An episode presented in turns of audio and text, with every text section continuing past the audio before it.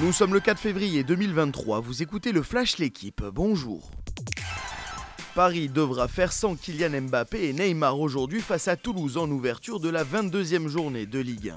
C'est la première fois depuis décembre 2021 et un nul à Lorient que les deux joueurs sont indisponibles en même temps.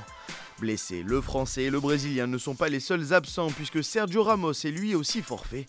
Mais le PSG pourra tout de même compter sur Lionel Messi, seul rescapé de la MNM. L'Argentin a inscrit cette saison 9 buts en 17 matchs mais a surtout distribué 10 passes décisives. La conquête d'un nouveau tournoi des 6 nations pour le 15 de France commence demain en Italie.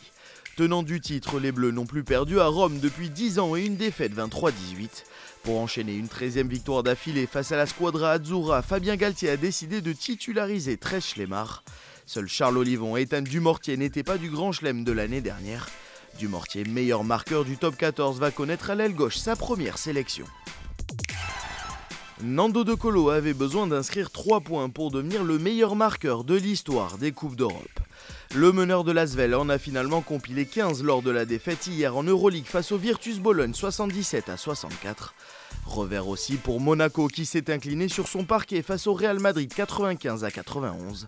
Les Monégasques reculent à la cinquième place au classement. J'avais besoin de sentir que je m'amusais encore. Ces mots, ce sont ceux de Nicolas Karabatic. L'icône du handball français se confie dans l'équipe sur sa prolongation de contrat au PSG jusqu'en juin 2024. Rassuré par son physique et son niveau de jeu, le demi-centre se projette sur les JO de Paris l'année prochaine. À 38 ans, le triple champion olympique pourrait devenir le premier handballeur à participer à six Olympiades. Merci d'avoir suivi le Flash l'équipe. Bonne journée.